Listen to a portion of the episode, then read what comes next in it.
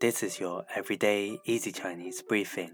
大家好，我是林老师，and in under five minutes every weekday, you'll learn a new word and how to use this word correctly in phrases and sentences.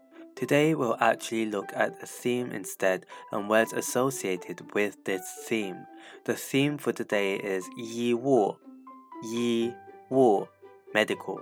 The first word is gua hao, gua hao which means to sign in. Let's look at each character of this word. Gua means to hang, and hao means number. A way of using it in a sentence is 你要先挂号才可以看医生。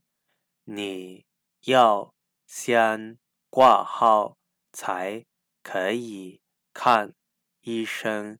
You have to sign in first before you see a doctor. Another word we can create related to 医务 is 急诊,急诊. This means emergency. A way of using it in a sentence is 急诊室在哪里?急诊室在哪里? Where is the emergency room?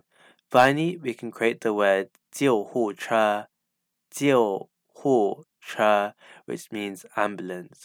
A way of using it in a sentence is 快叫救护车 Call the ambulance quickly. Today we looked at the theme Yi wu," which means medical, and we created other words related to it. These are Gua Hao, to sign in, Ji Zhen, emergency, and Jiu Hu ambulance. To see this podcast transcript, please head over to the forum section of our website, www.everydayeasychinese.com, where you can find even more free Chinese language resources. See you again soon for more practice.